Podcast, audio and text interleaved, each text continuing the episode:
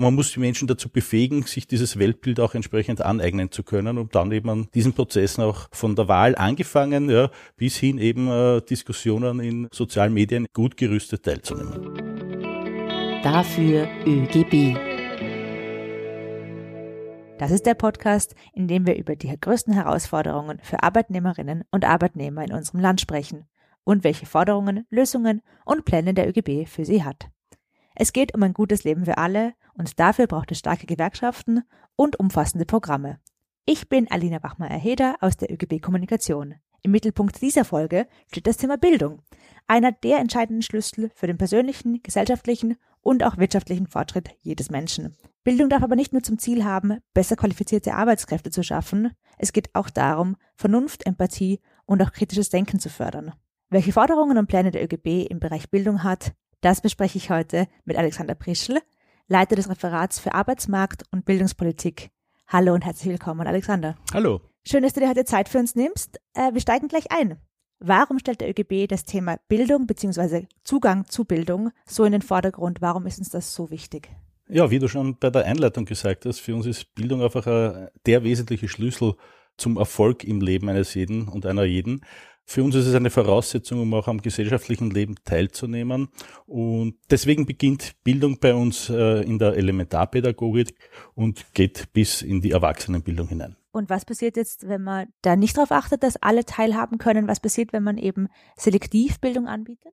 Ein wesentlicher Punkt ist äh, natürlich für uns, dass äh, wenn wir diesen gleichen Zugang nicht gewährleisten, dass viele Personen einfach vom gesellschaftlichen Leben ausgenommen werden und äh, einfach auch nicht befähigt werden, ja, sehr kritisch auch an Politik, an äh, gesellschaftlichen Entwicklungen und was unser Leben halt tagtäglich beeinflusst, auch teilzunehmen. Und gerade in Zeiten wie diesen mit Social Media und, und Fake News erleben wir das ja tagtäglich, dass es auf jeden Einzelnen und jede Einzelne wirklich darauf ankommt, auch diese Informationsflut entsprechend auch äh, sortieren zu können und auch wirklich einordnen zu können. Und dafür braucht es einfach ein gesellschaftspolitisches Weltbild, das jedem natürlich äh, eigen und uneingenommen ist, aber man muss die Menschen dazu befähigen, sich dieses Weltbild auch entsprechend aneignen zu können, um dann eben an diesen Prozessen auch von der Wahl angefangen, ja, bis hin eben äh, Diskussionen in äh, sozialen Medien, ja, auch entsprechend gut gerüstet teilzunehmen. Das heißt, da kommt auf Schulen auch einiges Neues zu. Da auch, aber bei uns beginnt es schon in der Elementarpädagogik. Ja. Also das heißt, unter Anführungszeichen der, der Kindergarten. Wir sagen aber absichtlich Elementarpädagogik, weil für uns das schon der, eben der erste Platz der Bildung ist und nicht äh, wie seit äh, lange Zeit und leider bei manchen noch immer im Hinterkopf ist so Aufbewahrungsstätte für kleine Kinder. Für uns ist es eine wichtige bildungspolitische Einrichtung. Daher auch unsere Forderung, dass also hier auch entsprechend gut qualifiziertes gut ausgebildetes, gut bezahltes Personal auch eingesetzt wird mit den entsprechenden Rahmenbedingungen, mit eben auch angefangen von Öffnungszeiten, die über den Tag gehen, ja, bis hin zu einem eben auch regional gut verteilten Angebot, ja, dass also auch viele Kinder die Möglichkeit haben, dieses Bildungsangebot auch anzunehmen und daran teilzunehmen. Es hast du schon kurz erwähnt, was in der Elementarpädagogik wichtig ist. Wenn wir ein bisschen weiter schauen in andere Bildungseinrichtungen, was braucht's, wo fehlt's, auch an Ausstattung zum Beispiel? Genau, also auch ein Punkt, der sehr breit in unserem Programm äh, Platz findet, ist einfach die Ausgestaltung und Ausstattung aller Bildungseinrichtungen. Da sind wir jetzt eben auch bei den Schulen, entsprechend mit personellen Ressourcen. Äh, man muss hier auch klar sagen, dass die Lehrerinnen und Lehrer, die Kolleginnen in den Schulen mit vielen Problemen allein gelassen werden, dass hier vieles auf äh, die Schule abgewälzt wird, ohne sie sozusagen für diese Herausforderungen auch entsprechend zu rüsten. Das beginnt bei der Ausbildung für Lehrerinnen und Lehrern, geht über zusätzliche administrative Tätigkeiten bis hin zu Sozialarbeitertätigkeiten, bis hin zu Gesundheitstätigkeiten. Wir haben das gerade auch in der Pandemie gesehen. Ja. Also da sind viele Lehrerinnen und Lehrer sehr alleingelassen worden und da braucht es eben auch entsprechende Unterstützung. Das ist das eine. Und das zweite ist natürlich wie immer auch am Ende des Tages die finanzielle Ausstattung der Schulen, da auch entsprechend zusätzliche Mittel zur Verfügung zu stellen, um diesen Problemen auch entsprechend entgegnen zu können. Und wie schaut da aus? Du hast schon erwähnt, die neuen Herausforderungen, die auch zum Beispiel durch die sozialen Medien kommen. Stichwort Digitalisierung, die macht ja auch vor den Bildungseinrichtungen keinen Halt. Was braucht es da an Ausstattung? Genau, also das ist sicher der dritte große Punkt, neben sozusagen den personellen Ressourcen und den finanziellen, auch die entsprechende technische Ausstattung. Auch da haben wir aus der Pandemie gelernt, äh, wie wichtig es gewesen wäre und nach wie vor ist, ja, auch Schulen technisch auf den Letztstand zu bringen. Es reicht halt nicht immer nur sozusagen für Breitbandanbindung zu sorgen, obwohl das auch nicht immer so einfach ist. Aber es braucht auch dann entsprechende Ressourcen, sowohl für die Lehrerinnen und Lehrer, aber natürlich auch für die Kinder. Wir haben das gesehen, ja, Familien mit mehreren Kindern, wo es nur beispielsweise einen Laptop im Haushalt gibt, das macht es dann halt ein bisschen schwierig, wenn dann zwei, drei Kinder gleichzeitig ähm, Unterricht haben. Das heißt also, da braucht es auch die entsprechende technische Ausstattung und da haben wir auch aus den letzten Jahren sehr viel gelernt wo es hier mangelt und wo hier großer Nachholbedarf ist. Bei mir ist Alexander Prischl, Leiter des Referats für Bildungspolitik im ÖGB. Eine gute Berufsausbildung ist wichtig, das steht außer Frage. Und wir haben hier eben ein System, das ja auch weltweit immer wieder Schule macht, die Kombination aus Ausbildung im Betrieb und in der Berufsschule. Warum ist das so wichtig? Das ist wichtig, weil Österreich bekanntermaßen sehr wenig Rohstoffe aus der Erde heraus besitzt. Das heißt, unser Rohstoff ist das Wissen, das wir generieren und das wir unseren Kindern und Jugendlichen vermitteln. Und da ist natürlich die Berufsausbildung ein wesentlicher Schlüssel. Und wie du schon gesagt hast, ein Baustein ist dann natürlich die duale Berufsausbildung, die uns besonders am Herzen liegt, wo wir aber auch sehen, dass es in den letzten Jahren halt äh, auch von den Betrieben her einen Rückzug gegeben hat was sozusagen die, das Anbieten von Ausbildungsplätzen betrifft, wird jetzt schlagend mit dem Ruf nach Fachkräften. Wir haben das schon seit immer und ewig gesagt, ja, Fachkräfte fallen nicht vom Himmel. Sieht man leider jetzt deutlich. Jetzt suchen alle Betriebe natürlich händeringend nach Jugendlichen, die eine Lehrausbildung machen. Würden wir auch gerne unterstützen und ist für uns natürlich ein wichtiger Punkt. Man darf sich nur nicht wundern, wenn ich Jugendlichen und ihren Eltern vor allem jahrelang vermittel, ja, wir brauchen dich nicht, ja, weil wir eben keine Lehrstellen anbieten und die betriebliche Ausbildung sozusagen negieren oder nicht, nicht ernst nehmen, dass ich dann, wenn ich von einem Tag auf den anderen draufkomme, ah doch, es wäre jetzt doch wichtig, dass das halt eine Zeit lang dauert, bis sozusagen diese, dieser Sinneswandel auch äh, bei den Betroffenen ankommt.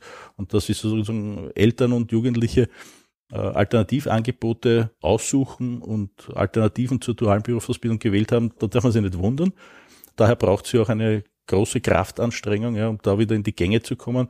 Ein Punkt, der uns da ganz wichtig ist, ist natürlich die Qualität. Auch das ist eine Thematik, die wir seit Jahren fordern. Das ist auch ein Punkt, der in diesem neuen Programm des ÖGBs auch wieder sehr stark vorkommt. Alexander, für die meisten von uns, nicht nur für dich und mich, ist ja der letzte Tag in einer Bildungseinrichtung schon ein bisschen her, aber trotzdem ist ja damit das lebenslange Lernen nicht abgeschlossen. Würdest du sagen, Bildung endet beim letzten Schultag?